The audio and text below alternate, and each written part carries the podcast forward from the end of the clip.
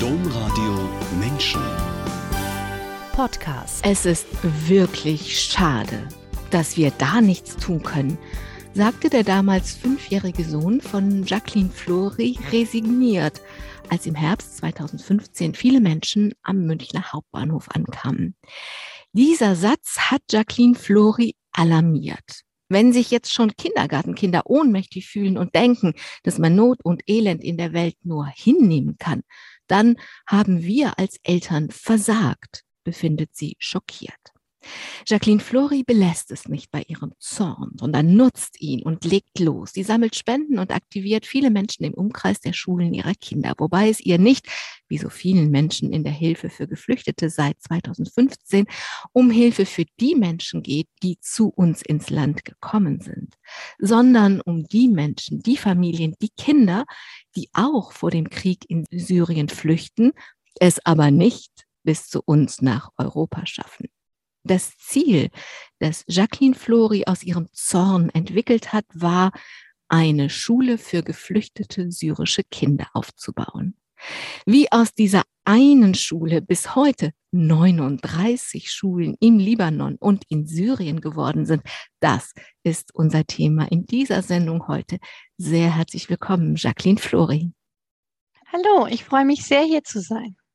Jacqueline Flori, wir nehmen diese Sendung online auf. Wo erwische ich Sie denn? Ich sehe, dass Sie ein professionelles Headset anhaben. Das sehe ich natürlich mit großer Freude.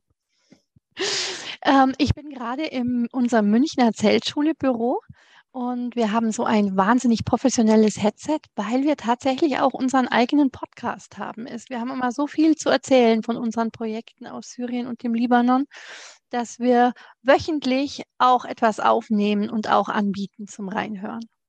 Also wöchentlich, das machen wir beide jetzt nicht, aber wir machen Nein. jetzt zusammen eine große Sendung. Herzlich willkommen alle, die eingeschaltet haben oder sich eben diesen Podcast heruntergeladen haben. Mein Name ist Angela Krumpen.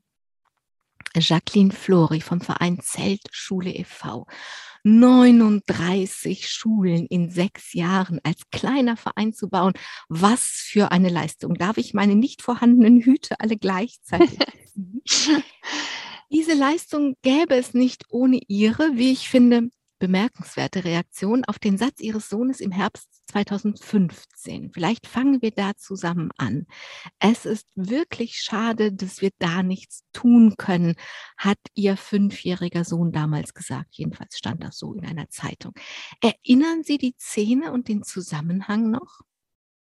Ja, daran kann ich mich wirklich sehr genau erinnern weil tatsächlich Ohnmacht ein Gefühl ist, das ich nicht gut aushalten kann.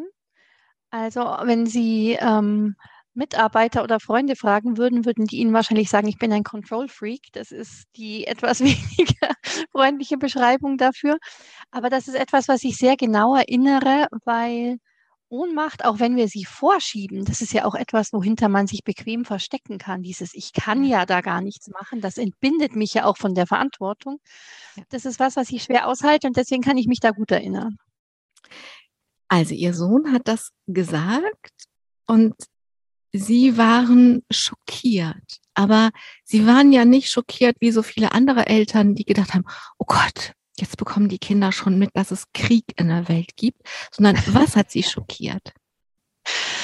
Mich hat schockiert, dass er so ganz natürlich, das war seine instinktive Reaktion, dass er da etwas Schlimmes beobachtet, etwas, wovon er auch eigentlich denkt, das müsste geändert werden.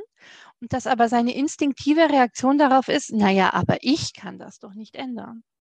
Und ich glaube, dass das antrainiert ist. Ich glaube nicht, dass, dass Menschen mit dieser Resignation zur Welt kommen. Das ist etwas, was wir an Vorbildern, an Eltern, an unserem Umfeld sehen, dass die eben auch immer wieder diese Reaktion stattfindet. Ich kann da nichts dafür, da muss die Politik, da muss die Wirtschaft, da müssen die großen Organisationen, aber doch nicht ich. Und ich habe das ganz groß als meine Verantwortung empfunden, dass meine Kinder nicht mit diesem Bild aufwachsen. Und deswegen war ich schockiert über, über mein Versagen, das zu vermitteln.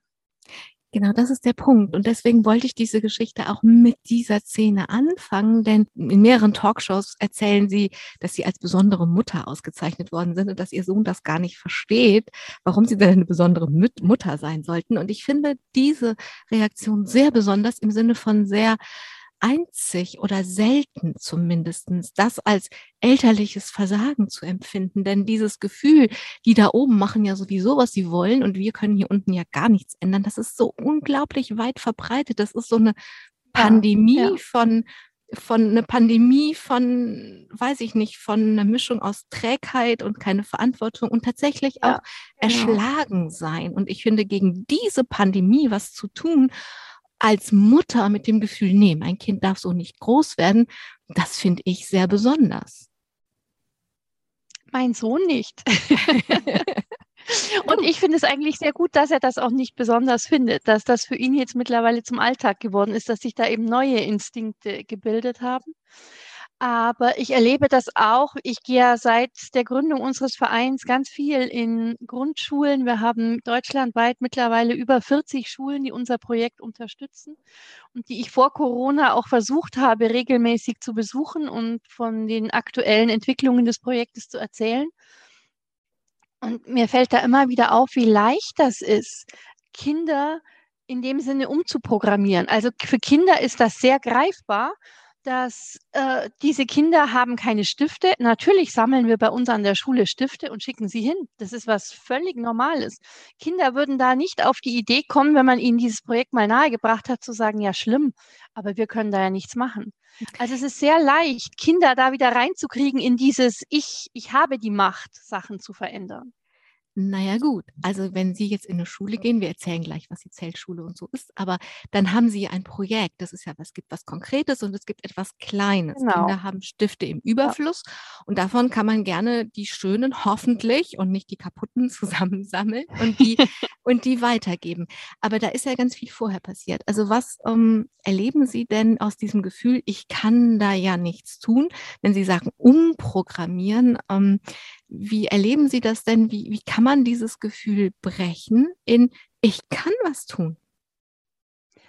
Also ich glaube, dass für Kinder wie für Erwachsene ist es wichtig, dass jemand vorausgeht. Niemand möchte gerne der Erste sein, der mit etwas beginnt, der, der etwas versucht und damit vielleicht auch scheitert. Und wenn aber jemand vorausgeht und sagt, ich würde das so und so machen, kommst du mit, hilfst du mir vielleicht dabei, dann ist schon viel gewonnen. Dann sind auch viele Leute, die sich vielleicht instinktiv auch danach gesehnt haben, etwas zu verändern, etwas zu verbessern, etwas mit Bedeutung zu tun, sind dann wahnsinnig froh, wenn sie direkt angesprochen werden, wenn man ihnen die Möglichkeit gibt, etwas beizutragen. Also ich glaube, das ist ganz wichtig und das ist, glaube ich, etwas, was wir dringend als Gesellschaft lernen müssten, dass wir uns trauen, mit Dingen zu beginnen, auch wenn wir deren Ausgang nicht kennen. Ja, das ist das eine. Und das andere ist, ich glaube, ähm, da gibt es dieses großartige Wort von Václav Havel zu. Hoffnung ist nicht, äh, dass ich weiß, dass es ein Happy End ist. Hoffen, Hoffnung ist, dass ich weiß, etwas macht Sinn, egal wie es aussieht. Genau. So, das ja. setzt schon sehr ja. viel Energie frei, wenn man sich mal von dem Happy End im Kopf befreit, dass man erst dann losgeht, wenn man weiß, es gibt ein Happy End, sondern genau. wenn man es einfach macht. Genau. Aber das andere ist, ich glaube, dass in dem, was sie Ohnmacht nennen oder Resignation oder dieses schwere, dieser Mehltau, der über uns liegt, da kann man ja nichts machen, dass da unglaublich viel Energie drin gebunden wird und dass es viel leichter ist, diese Energie, mit dieser Energie einfach etwas zu tun. Es ist viel leichter, als diesen Mehltau auszuhalten. Mhm. Ja, ich würde mir auch wünschen, dass sich mehr Menschen diese Erfahrung gönnen, wie befriedigend und wie, wie erfüllend es ist, wenn man eben nicht davor zurückgeschreckt ist, etwas zu versuchen, sondern wenn man es einfach gemacht hat. Sie hatten jedenfalls sofort das Bedürfnis, dagegen etwas zu tun. Aber auch das finde ich nochmal eine interessante Reaktion, nicht im Blick auf die Menschen, die da alle am Münchner Hauptbahnhof ankamen, sondern ihr Blick fiel sofort auf die Familien, die es nicht nach Europa geschafft hatten. Warum? Weil ich mir gedacht habe, dass die Menschen, die es bis hierher geschafft haben, nicht mehr in unmittelbarer Lebensgefahr sind. Also wenn hier, wer hier in Deutschland angekommen ist der hat zweifellos einen weiten und steinigen Weg nicht nur hinter sich, sondern auch vor sich. Durch die deutsche Bürokratie, durch Sprache lernen, sich zu integrieren, ähm, sich in einer völlig neuen Welt einzufinden, aber er ist nicht mehr in unmittelbarer Lebensgefahr. Und deswegen war für mich klar, dass man den Menschen helfen muss, die es nicht bis hierher schaffen. Und es war auch klar, dass wir nicht unbegrenzt Menschen aufnehmen würden. Und dass der ganz große Teil der syrischen Flüchtlinge nie in Europa eine Grenze überschreiten können wird, selbst wenn sie es wollten. Und deswegen war klar, dass wir dort helfen müssen, wo die Not am größten ist. Und das war meiner Einschätzung nach eindeutig im Libanon. Sie haben dann an der Schule Ihrer Kinder losgelegt, Jacqueline Flori. Das erzählen wir natürlich auch. Aber erst erzählen wir mal Ihre Geschichte, die ja dazu geführt hat, dass Sie so anders gedacht und gehandelt haben 2015. Aufgewachsen, Jacqueline Flori, sind Sie im Allgäu, in einem kleinen Dorf, ein bisschen idyllisch, stelle ich mir das vor, so wie viele Eltern sich gerne wünschen, dass ihre Kinder aufwachsen. Ihnen hat es dort nie so ganz so richtig gefallen. Ähm, und Bücher waren immer schon eine Möglichkeit, ihr Leben im Dorf zu weiten und andere Welten zu erleben. Besonders wichtig wurde das, als sie 13 Jahre alt waren. Damals sind sie schwer erkrankt und mussten über Monate im Krankenhaus sein. Das stelle ich mir als eine einsame Angelegenheit vor, noch viel einsamer als in irgendeinem kleinen Dorf im Allgäu zu sein. ja, einsam war es da tatsächlich nicht im Allgäu. Ähm, und ich kann auch heute nicht mehr verstehen, warum ich es damals so schlimm fand. Aber ich denke, wenn ich in einer Stadt aufgewachsen wäre, hätte ich wahrscheinlich die Stadt schlimm gefunden und hätte mich aufs Land gesehnt. Ich glaube, das ist einfach eine Frage dieses Alters und dieses äh, Rebellierens. Aber als ich dann ins Krankenhaus kam, wurde es sehr viel schwieriger, weil ich dann nämlich in die Stadt kam. Also ich war nur die ersten Wochen in einem Krankenhaus im Allgäu und wurde dann aber ins ungefähr 180 Kilometer entfernte München eine Fachklinik verlegt. Und da war ich dann während der Woche allein und meine Eltern, die beide gearbeitet haben, haben mich am Wochenende besucht. Damals gab es sowas noch nicht mit, ähm, man, man hat ein Bett im Zimmer des Kindes oder ähnliches, was man heute vermutlich alles bewerkstelligen könnte.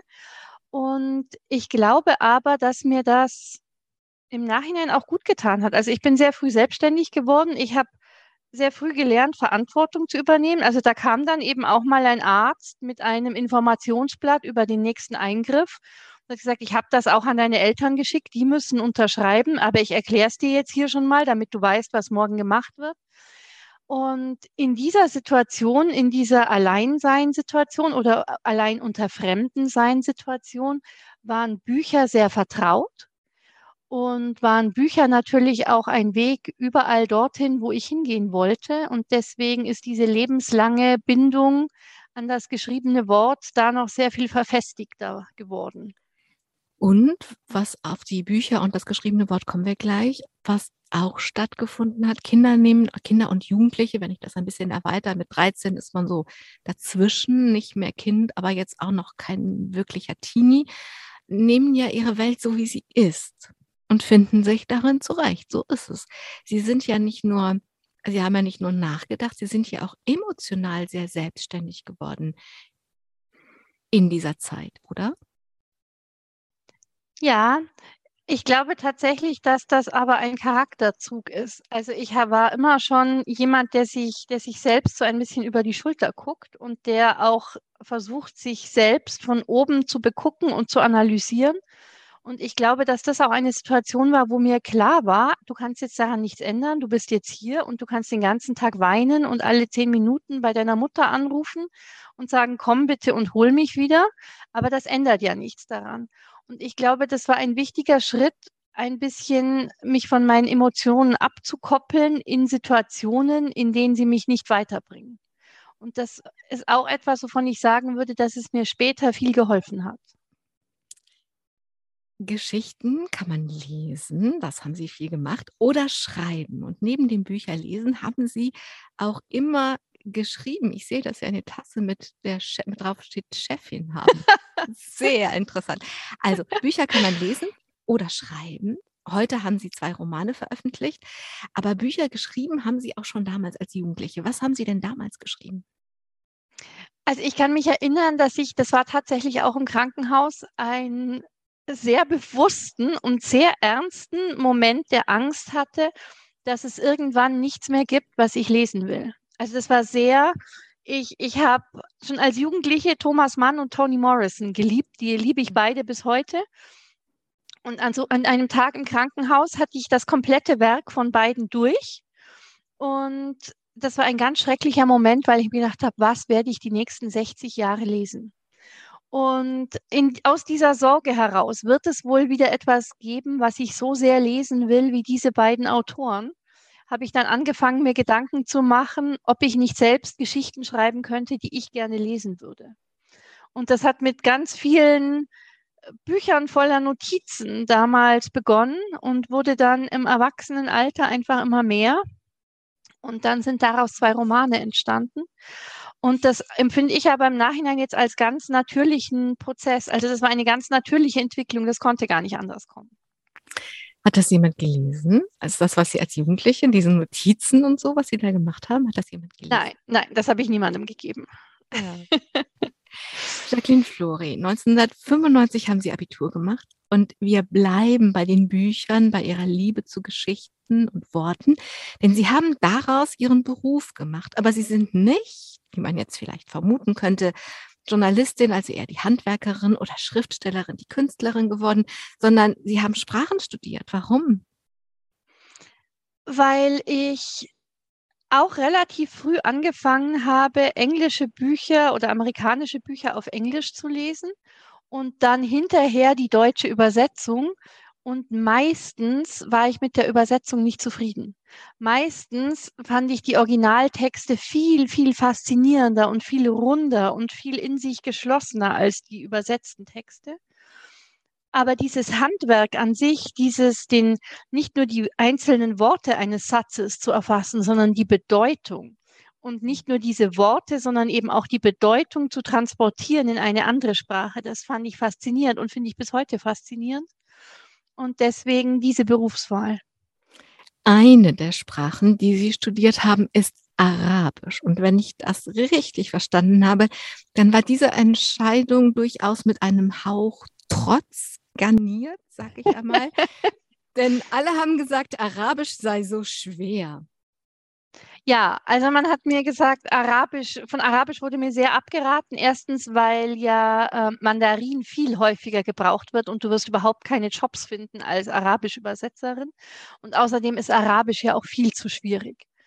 Und das, das hat mich beides eher angespornt und es kam auch dazu, dass ich die, die kulturelle Region der arabischen Sprache einfach viel faszinierender fand, als ich jetzt Chinesisch gefunden hätte. Und deswegen habe ich mich für Arabisch entschieden und bin heute sehr froh darüber. Sie haben dann eine Familie gegründet, dass Sie ähm, froh sind über Arabisch, da kommen wir gleich drauf zurück. Sie haben eine Familie gegründet, Sie haben zwei Kinder, einen Sohn, eine Tochter bekommen und dann 2014 standen Sie von jetzt auf gleich mit zarten 38 Jahren als Witwe da. Was ist passiert? Ja, mein Mann hatte einen Autounfall ähm, an dem er gar nicht selbst beteiligt war, sondern an dem er nur als Ersthelfer vor Ort war. Und oh. dann ist aber noch ein drittes Auto in diese bereits verunfallten Autos hineingekracht, als er ähm, dort erste Hilfe leistete. Und es, es ging alles unglaublich schnell.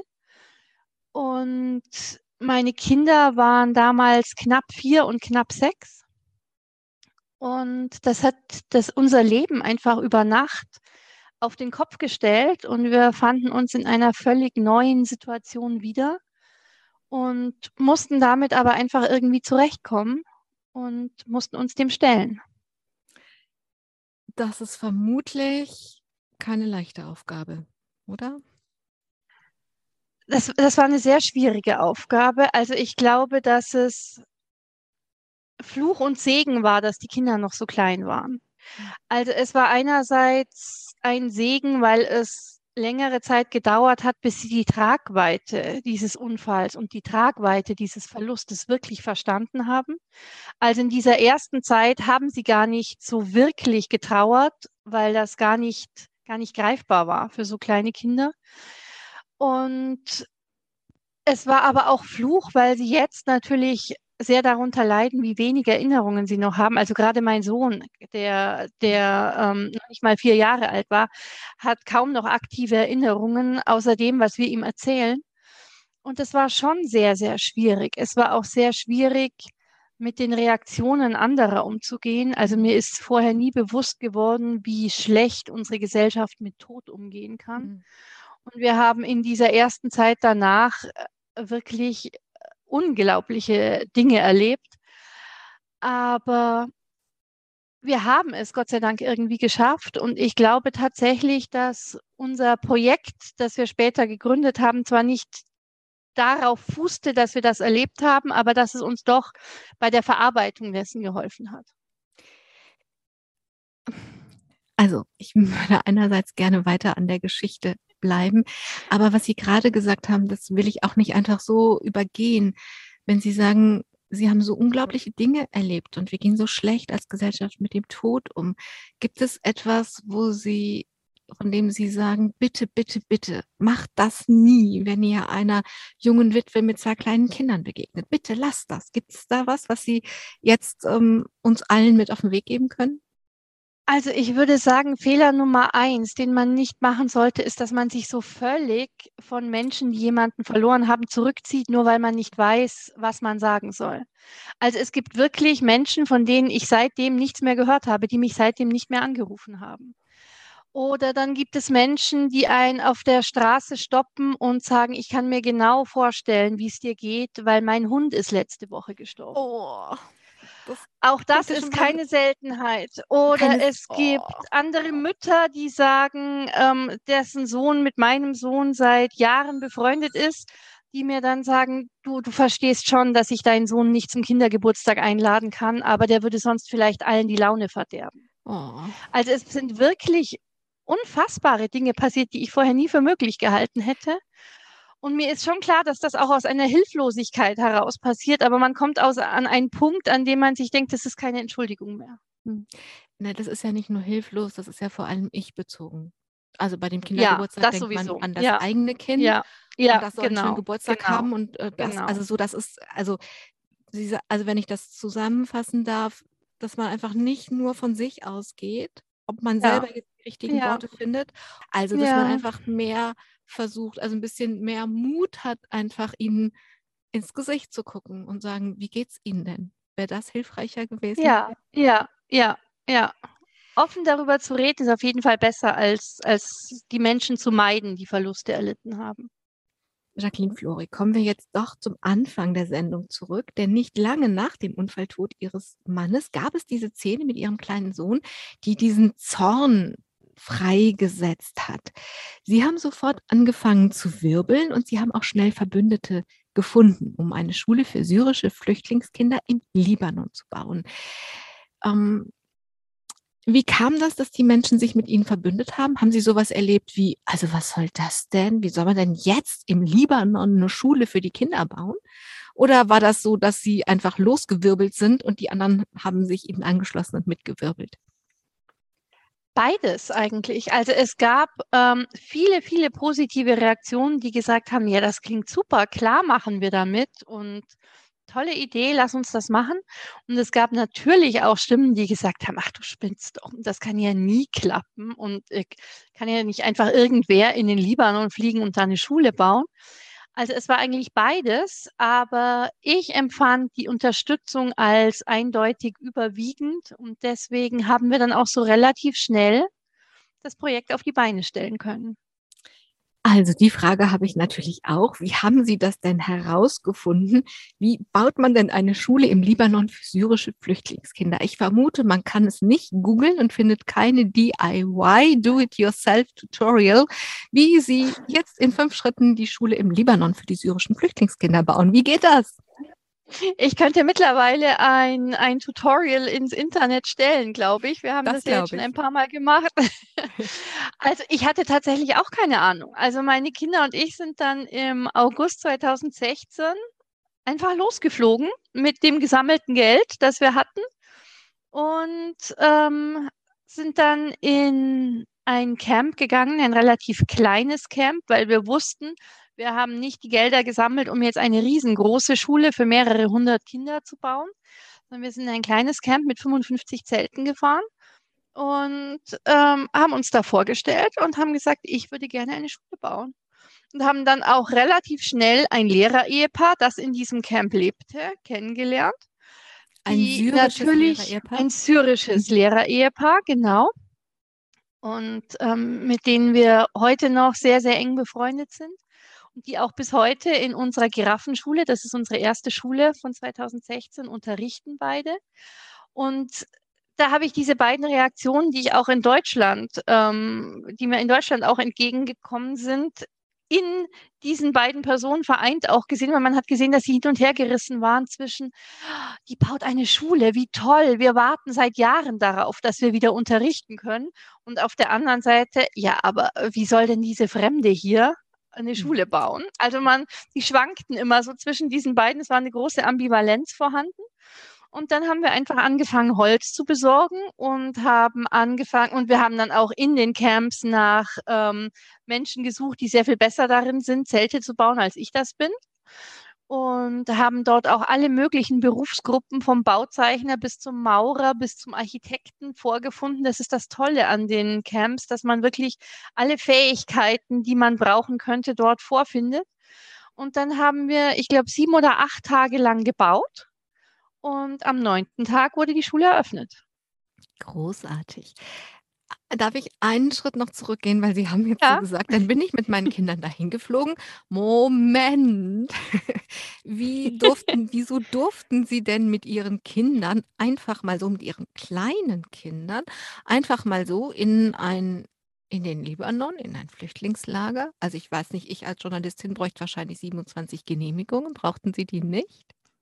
Nein, die brauchten wir nicht. Also die, ähm, wir sind mit Touristenvisum eingereist. Wir reisen immer noch immer mit Touristenvisum ein und das kann man ja nicht beantragen, sondern das bekommt man im Libanon am Flughafen entweder ausgestellt oder man wird wieder zurückgeschickt. Und Hm. bisher sind wir noch nie zurückgeschickt worden, Gott sei Dank. Also wir konnten wirklich einfach unsere Koffer packen und losfliegen. Und nach 9 Tagen Ihre Schule eröffnen. Genau. Sie haben das in so einem Nebensatz gesagt und wenn ich Ihren Ihre beiden Nebensätze auseinander also 'n kleinen Spotlight darauf legen darf, habe ich eben auf die Einreise den Spotlight gelegt und jetzt lege ich mal den Spotlight auf dann bin ich mit meinen Kindern dahin gefahren und leuchte mal die Kinder an. Die waren ja noch sehr klein. Ähm, Sie haben Ihre Kinder mitgenommen ins Flüchtlingslager. Haben Sie keine Sorge gehabt? Nein, hatte ich tatsächlich nicht. Also ich ich weiß, dass ganz viele Eltern glauben, dass dass der Sinn von Erziehung ist, alles Schlimme aus dem Leben ihrer Kinder fernzuhalten. Aber durch den Tod meines Mannes habe ich sehr früh erfahren, dass das ohnehin nicht geht.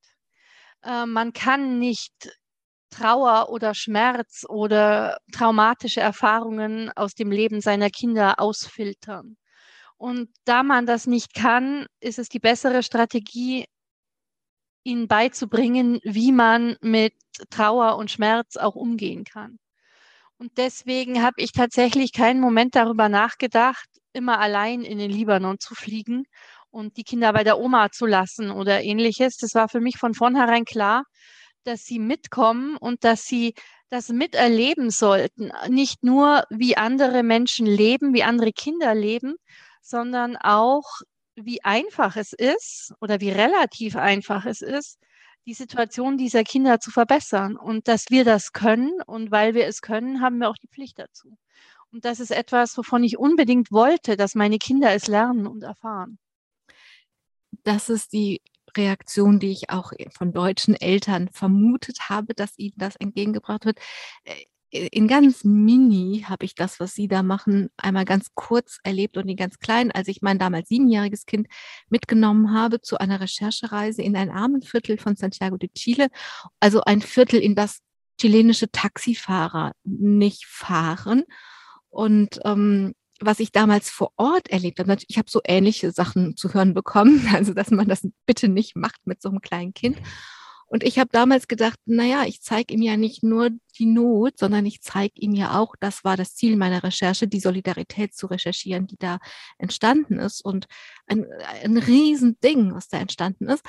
Ähm, Aber was mich sehr angerührt hat, war, dass dieses gesamte Viertel auf diesen kleinen blonden Jungen, den ich um die halbe Welt mitgeschleift hatte, wirklich aufgepasst hat. Die waren, das war so, das war so schön. Ich habe mich so sicher gefühlt. Ich war wahrscheinlich mit diesem Kind viel sicherer als ohne dieses Kind. Ich selbst als Person ja. unterwegs.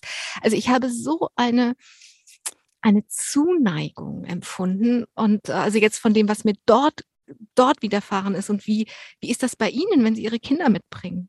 Bei den Menschen dort? Ja, das ist, das ist, ist bei uns genauso. Also äh, meine Kinder gehören dort zu den Camps mit dazu. Sie werden heiß geliebt und innig beschützt und ähm, das ist niemand würde auch nur auf die Idee kommen, ihnen in den Camps etwas Böses zu tun, sondern ganz im Gegenteil. Ähm, wenn wir aus dem Auto aussteigen, ist die Freude, wenn die Rücksitztür aufgeht und meine Kinder aussteigen, viel größer, als wenn nur ich, ich bin ja langweilig, kommen würde. Also die sind einfach ein, ein Teil dieser Familien geworden. Und wir kennen ja auch viele Familien jetzt schon seit so vielen Jahren. Und meine Kinder sind mit deren Kindern gemeinsam groß geworden. Also die sind, die, sie gehören mit zur Familie dort dazu. Jacqueline Flori, ich konnte mir Szenen angucken. Also es gibt zum Beispiel Szenen, wo sie dann nicht ankommen, sondern abreisen und wo das Auto umringt ist von vielen Kindern und sie sitzen, ja, sie ja. sitzen im Auto und winken und sie müssen dann aber trotzdem fahren. Aber ich konnte deswegen mir so viele Dinge im Netz angucken, weil sie schon bei der ersten Reise, wo sie einfach mit ihren Kindern in den Libanon geflogen sind und am Flughafen geschaut haben, ob sie ein Touristenvisum bekommen oder nicht, eine Kamera vom, vom Bayerischen Rundfunk mit dabei hatten. Das war, denke ich, eine große Entscheidung, oder? Lass ich mich begleiten. Ja, ja, das ist mir tatsächlich schwer gefallen, weil wir ja eben auch nicht, es war ja nicht der Bau der dritten, vierten, fünften Schule, sondern es war das erste Mal, wo wir natürlich selbst auch nicht genau wussten, wie wird das laufen, wird das klappen, wie werden wir empfangen ähm, was wird man uns dort für Steine in den Weg legen. Aber auch da hat wieder überwogen, dass es mir lieber gewesen wäre, wenn der BR dann ausgestrahlt hätte, wie jemand etwas versucht, auch wenn es scheitert, als wenn es gar keinen Versuch gegeben hätte. Und deswegen kam dann die Entscheidung, okay, wir machen das, wir lassen uns dabei begleiten, wie wir es einfach versuchen. Und das war im Nachhinein eine sehr, sehr gute Entscheidung. Denn als wir im August den Schulbau fertig hatten und dann ein oder zwei Wochen später diese dreiteilige Dokumentation ausgestrahlt wurde, hat vor allem das uns ermöglicht, wieder genügend Spenden zu bekommen, um bei der nächsten Reise bereits wieder weitere Schulen zu bauen. Also das war so eine frühe Erfahrung dessen, wie wichtig Medien für, für ein Projekt tatsächlich sind heutzutage.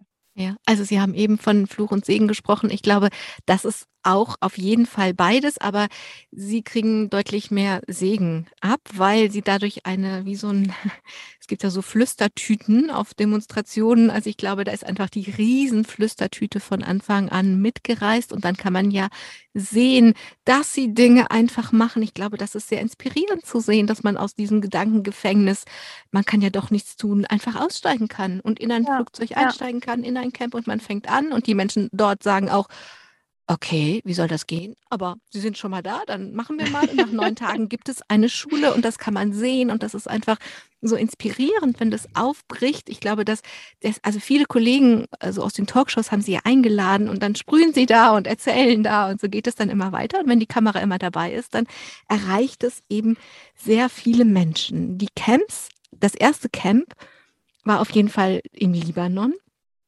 Das liegt aber nur ganz wenige Kilometer hinter der syrischen Grenze. In irgendeinem von den Filmen habe ich gehört, dass es nur eine Autostunde ist. Also quasi die Nachbarschaft ah. von, von Syrien, von daher, wo die Menschen fliehen, ja, sie? Ah, es ist tatsächlich noch weniger. Also es ist ungefähr ähm, eine bis eineinhalb Autostunden von Beirut entfernt. Mhm. Aber nach Syrien sind wir von unseren Camps vielleicht vier oder fünf Autominuten entfernt. Also die Camps sind sehr, sehr nah an der syrischen Grenze.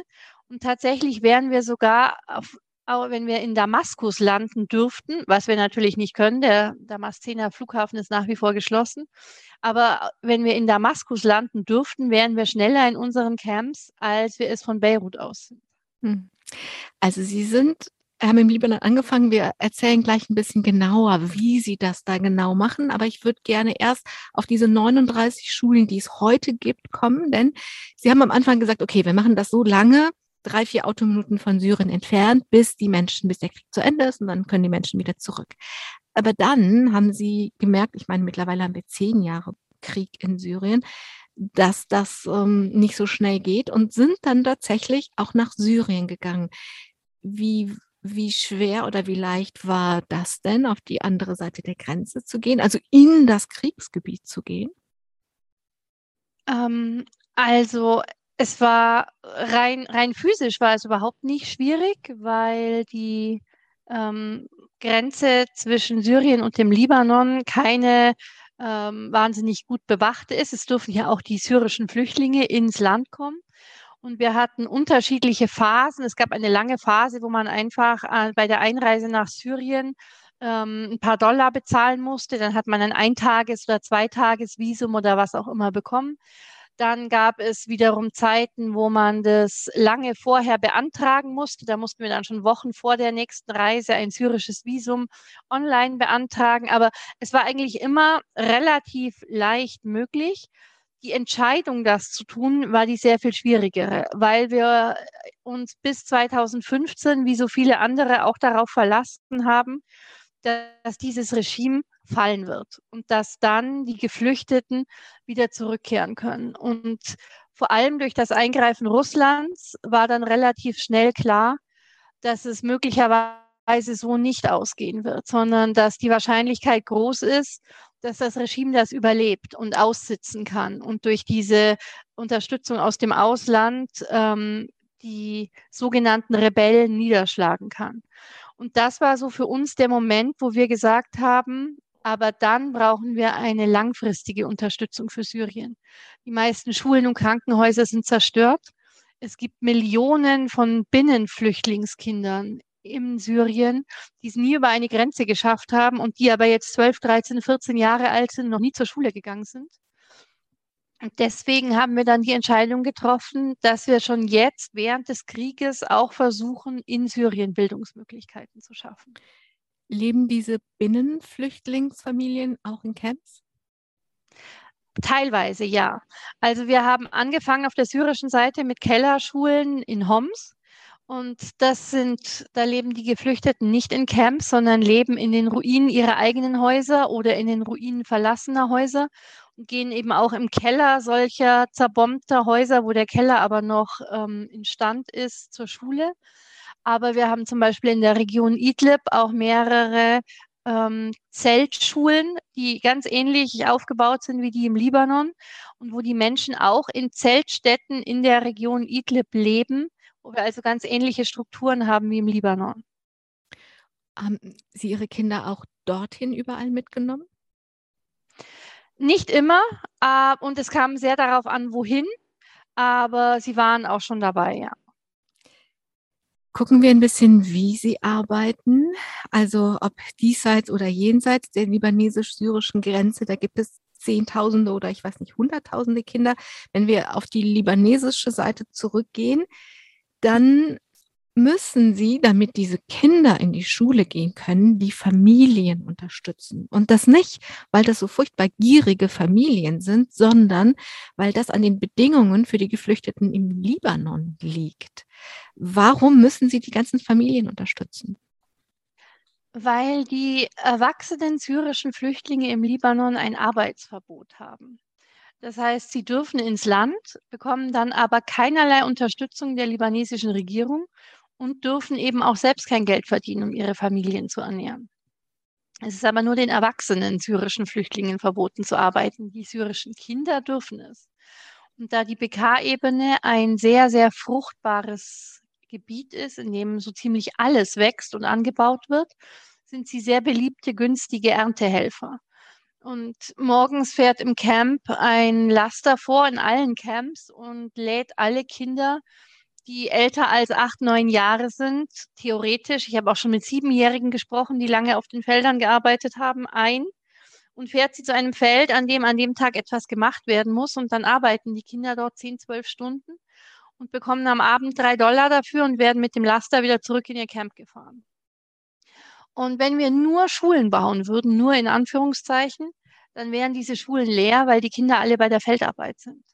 Das heißt, dass die Kinder tatsächlich zum Unterricht kommen können, müssen wir diese Verantwortung von ihren Schultern nehmen, dass sie die Ernährer der Familie sind. Sondern wir müssen dafür sorgen, dass die Familie Wasser hat und alle Grundnahrungsmittel und im Winter Feuerholz oder Medikamente, wenn jemand krank ist. Für all das müssen wir sorgen, damit die Kinder zur Schule gehen können. Auch dazu gibt es Filme, da, da, begleiten sie ein kleines achtjähriges Mädchen, was die Mutter morgens aus dem Schlaf rüttelt früh, sein schlaftrunken irgendwie sich das Gesicht mit einem Hauch Wasser wäscht und tatsächlich arbeiten geht. Also das ist ja die, die Kinder müssen, also sie dürfen arbeiten, aber sie sind ja auch die einzigen, die irgendetwas zum Lebensunterhalt, also tun können. Genau. Ansonsten würden die Menschen einfach alle verhungern. Das ist äh, ja. etwas, was ich nicht wusste, bevor ich mich mit ihrem Verein beschäftigt habe und was ich einfach unglaublich perfide finde. Ja. Also ja. Ähm, deswegen, also sie kümmern sich um die ganzen Familien, sie müssen sich darum auch kümmern. Wenn wir mal gucken, was sie in den Schulen machen, dann erzählen sie, ich weiß nicht mehr in welcher Talkshow, dass sie Englisch, Mathe, Science unterrichten aber keine Religion. Warum? Keine Religion und kein Sport, genau. Ah, Sonst versuchen wir alles abzudecken. Sport, weil wir einfach keinen Platz haben. Also okay. es ist wirklich, dass die, die Schulen an sich sind so überfüllt und um die Schulen herum ist so wenig Platz, dass wir hm. nirgendwo Sport machen können. Das ist also eine, eine Entscheidung, die wir nicht bewusst getroffen haben, sondern einfach etwas, was nicht möglich ist. Aber die Entscheidung, keinen Koranunterricht zu machen, haben wir bewusst getroffen einfach weil wir ähm, als, als NGO völlig religiös neutral sein möchten. Und es ist aber interessant, dass ich auch vor Ort noch nie danach gefragt worden bin. Also wir haben natürlich ähm, ganz unterschiedliche Menschen unterschiedlichster Herkunft in unseren Camps. Ähm, sehr traditionelle, sehr religiöse Familien und Familien, die so sind wie vielleicht viele bei uns in Deutschland, die auch auf dem, auf dem Papier noch katholisch oder evangelisch sind, aber eigentlich nur Weihnachten zur Kirche gehen. Das gibt es dort natürlich auch im, in der muslimischen Version davon. Aber weder von den traditionellen Familien noch von den modernen Familien bin ich jemals gefragt worden oder hat man mir jemals gesagt, oh, das hätten wir aber gerne. Also ich glaube, dass das im Gegenteil ist, ist die Angst sehr groß, dass man Vorurteile gegen sie haben könnte. Dass man, ich höre ganz oft, wenn du zurückkehrst nach Deutschland, du musst den Menschen sagen, dass wir keine Terroristen sind. Mhm. Also diese Angst, da vermischt zu werden, gerade weil es ja auch diese großen Probleme mit ISIS im Land gab mhm. und viele von ihnen auch vor ISIS, nicht ähm, primär vor dem Krieg, sondern gerade ähm, die Syrer, die äh, in der Nähe der irakischen Grenze lebten. Die Geflüchteten, die wir aus Raqqa oder der Ressort haben, sagen mir oft, wir sind vor ISIS geflohen, nicht vor dem Krieg. Und damit in einen Topf geworfen zu werden, einfach nur weil man eine ähnliche Religion hat, diese Angst ist so groß, dass ich die Erfahrung gemacht habe, dass sie gern auf den Koranunterricht verzichten. In den Schulen sieht man viele Mädchen, auch Mädchen mit Kopftüchern. Ähm, ihnen ist das wichtig, dass Mädchen und Jungen gleichwertig unterrichtet werden. Ja. Und wenn ich Sie richtig verstanden habe, ist das nicht wirklich ein Problem, nicht wirklich ein Kampf, sondern die Eltern schicken ihre Kinder gleich welche. Genau, das ist also wirklich überhaupt kein Problem. Ähm, die, es, es, gab, glaube ich, in den letzten fünf Jahren und mit den tausenden Familien, äh, die mittlerweile in unsere Schulen gehen, gab es zweimal den Fall, dass ein Vater gesagt hat, aber eigentlich in seiner Familie gehen schon seit Generationen nur die Söhne zur Schule und nicht die Mädchen. Und das waren aber zweimal nur 20 Minuten Gespräche und dann hatten wir das geklärt und die Mädchen gingen in die Schule. Also die ganz, ganz große, überwiegende Mehrheit möchte, dass die Mädchen genauso gut gebildet sind wie die Jungs. Und wir haben hier in Deutschland immer wieder die Kopftuchdiskussion, die auch komischerweise in der Region überhaupt keine Diskussion ist, weil dort ist es mir wichtig, dass es den Mädchen freigestellt ist, ob sie Kopftuch tragen möchten oder nicht. Und die Mädchen wissen auch, dass wenn sie es nicht möchten und aber zum Beispiel von den Brüdern oder vom Vater unter Druck gesetzt würden, dass sie es tragen, dann könnten sie zu mir kommen Mir ist aber auch wichtig, dass die Mädchen, die es tragen, die sich dafür entscheiden, dann nicht von den anderen Mädchen ausgelacht werden. Oh, du bist ja so altmodisch.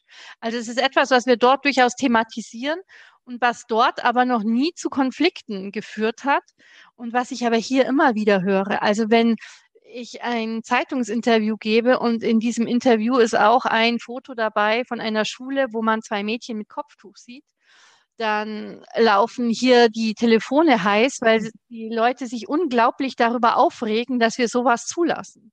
Hm. Also das ist etwas, was ich hier nicht nachvollziehen kann, aber ich möchte, dass die Mädchen sehr sehr frei aufwachsen und sich selbst entscheiden können, was sie möchten und was nicht. Und dazu gehört auch, dass sie frei entscheiden können, ob sie Kopftuch tragen oder nicht in den Lagern, ganz gleich wo, haben sehr viele, ich sag mal gefühlt alle Menschen ihre Handynummer. Das ist ein, also ich meine, alles, was sie machen, ist komplett anders, als es jetzt äh, der UNHCR machen würde. Und da haben sie ja auch, äußern sie oft ihr Unverständnis über diese großen Organisationen, auf die wir uns ja auch verlassen, so wie, ne, das ist die große Politik, das sind ja, die großen, ja, ist die große ja. Hilfspolitik, die soll das bitte da richten, ne? So, da sind sie sehr, gehen sie oft sehr kritisch und ich denke auch zu Recht sehr kritisch mit um. Sie machen das ganz anders. Sie sind einfach wirklich, egal ob sie da sind, vor Ort sind oder nicht vor Ort sind, für unglaublich viele Menschen immer erreichbar. Also warum machen Sie das so? Ja, also das ist ein bisschen aus dem Ruder gelaufen. Es war natürlich von Anfang an, war es wahnsinnig wichtig, dass die Lehrer meine Telefonnummer haben.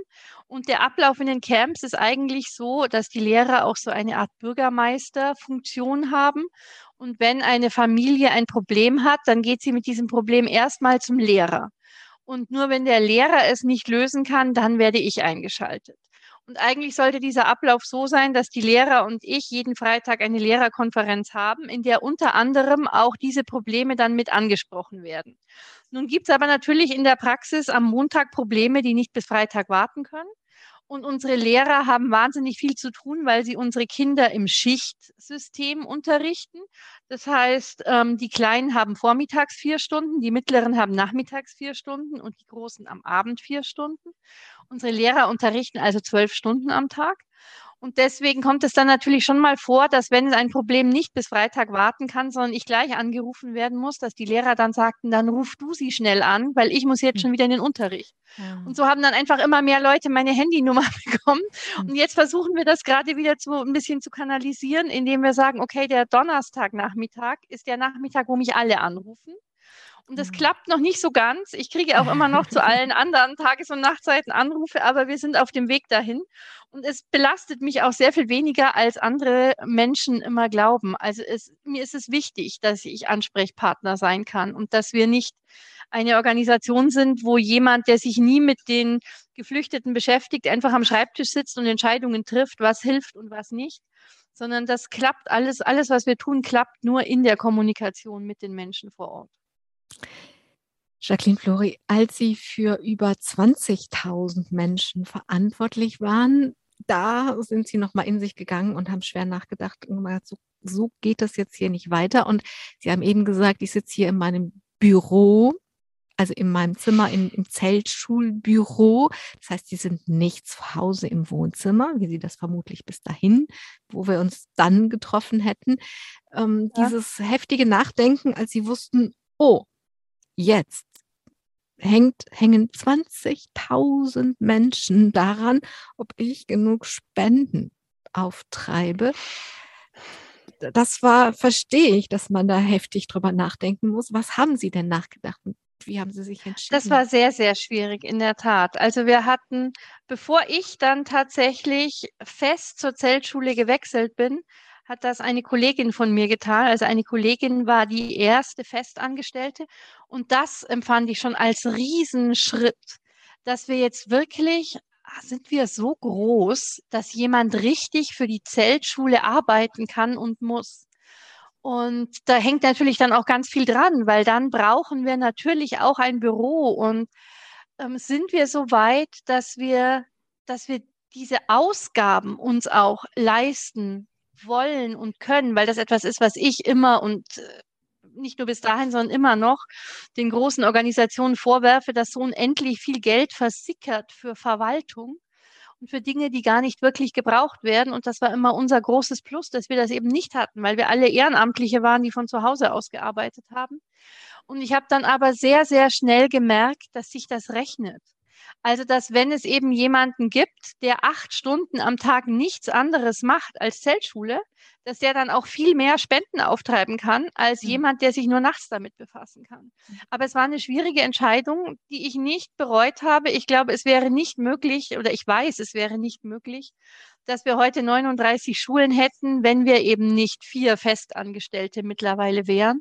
Und wir haben den großen Vorteil, dass diese vier Festangestellten hier auf der deutschen Seite auch die einzigen sind, die gebraucht werden, weil wir eben für alles auf der anderen Seite die Geflüchteten haben, die jede im Camp anfallende Aufgabe übernehmen können, weil wir dort alle Berufsgruppen vertreten haben.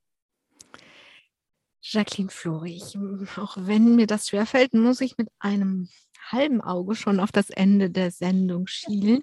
Ich hätte noch sehr viele Fragen. Unbedingt sprechen möchte ich aber über das Buch, was Sie jetzt geschrieben haben. Das heißt Invicta. Also im Moment schreiben Sie keine Romane oder vielleicht schreiben Sie sie nachts, das weiß ich ja nicht.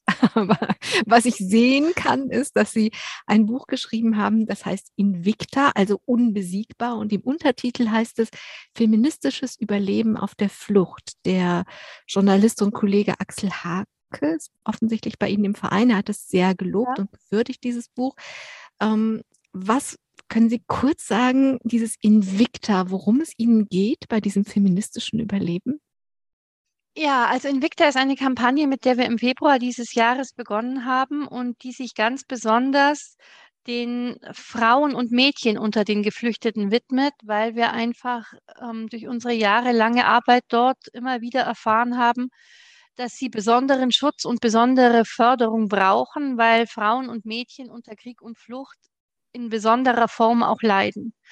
Und gerade diese Lebensentwürfe, die Frauen in der arabischen Welt haben und hatten und die sehr oft durch Krieg und Flucht über den Haufen geworfen wurden, ähm, haben oft so einen großen Einfluss auf ihr, auf ihr kommendes Leben, dass wir einfach wollten, dass wir da mal einen Scheinwerfer drauf richten können gerade weil bei uns so oft das Vorurteil besteht, ja, das sind ja alles kopftuchtragende, unterwürfige Frauen und die tun alle, was ihre Männer ihnen sagen. Und erstens stimmt das nicht. Und zweitens haben viele von ihnen gar keine Männer mehr, weil die Männer nämlich entweder bei Protesten inhaftiert und verschleppt wurden oder getötet wurden im Krieg. Und auch als Alleinerziehende nach Syrien eines Tages zurückzukehren, ist ein, ein unfassbarer Schritt. Und ich habe in Invicta einfach um dieses syrische Frauen sind alle so Vorurteil aufzulösen mit vielen syrischen Mädchen und Frauen, die aus ganz unterschiedlichen Hintergründen kommen und die auch ganz unterschiedliche Ansichten und Pläne haben. Da ist eben die dabei, die sich nicht vorstellen kann, jemals das Kopftuch abzulegen. Und da ist auch die dabei, die sich nicht vorstellen kann, jemals ein Kopftuch anzulegen. Und ich hätte gerne, dass möglichst viele Frauen hier das lesen und diese diese Vielseitigkeit und diese Vielschichtigkeit der Frauen sehen und unter was für schlimmen Bedingungen sie um Gleichstellung und Feminismus und Emanzipation kämpfen. Etwas, wo wir es uns schon in vielerlei Hinsicht wieder viel zu bequem machen, finde ich. Und äh, behaupten, wir sind alle so emanzipiert und so feministisch. Und wenn man genauer hinschaut, ist es gar nicht so. Und deswegen lag mir das am Herzen. Das verstehe ich sehr gut. Und ähm, ich schaue mal, vielleicht kann ich dieses Buch auch besorgen, dann kann ich das nochmal anders besprechen und anders ja, unter, gern. Die, unter die Frauen bringen und vielleicht auch unter die Männer. Es müssen ja eigentlich nicht nur die Frauen lesen, ja, auch die ja, Männer. Ne? Natürlich, ne? so, sondern einfach natürlich. Oder die, sagen wir, unter die Menschen bringen. Ne? So. Ja, ja. Jetzt müssen wir wirklich, also ich sage das jetzt, ich mache mal kurz einen Werbeblock, wenn man auf ihre Webseite geht, zeltschuleev.de, dann gibt es da einen Shop und da gibt es wirklich schöne Dinge zu kaufen. Die könnte man jetzt noch. Es ist zeltschule.org. .org, okay. Also ja. zeltschule.org, egal. Ähm, Sie finden da einen Shop und Sie finden da wirklich schöne Dinge, wie Seifenprodukte aus Aleppo, ganz schön hergerichtet und so. Also der Werbeblock war das. Ähm, mhm. Jacqueline Flori, diese Sendung hier geht nicht zu Ende, ohne dass sich mein Gast, meine Gästin etwas wünscht. Was wünschen Sie sich? Was soll passieren in Ihrem Leben? Oh, das ist eine schwierige Frage. Ähm, ich würde mir wünschen, dass die Menschen sich bewusster sind über das, was sie haben und über das, was sie möchten und dass wir uns auf den Weg machen. In, in jeder denkbaren Beziehung würde ich mir wünschen, dass sich mehr Menschen auf den Weg machen. Jacqueline Flori, ich danke Ihnen, dass Sie uns helfen, dass wir merken, was wir haben und dass wir an Ihnen sehen können, was passiert, wenn man sich auf den Weg macht. Von Herzen alles Gute für Ihren Weg, möge noch viel passieren. Dank. Danke allen, die zugehört haben. Und ich wünsche, dass was Inspirierendes dabei war, dass Sie sehen, wo Sie losgehen können in Ihrem Leben und gucken, was dann passiert. Mein Name ist Angela Krumpen. Gehen Sie gut los. Domradio Menschen. Weitere Informationen finden Sie auf domradio.de.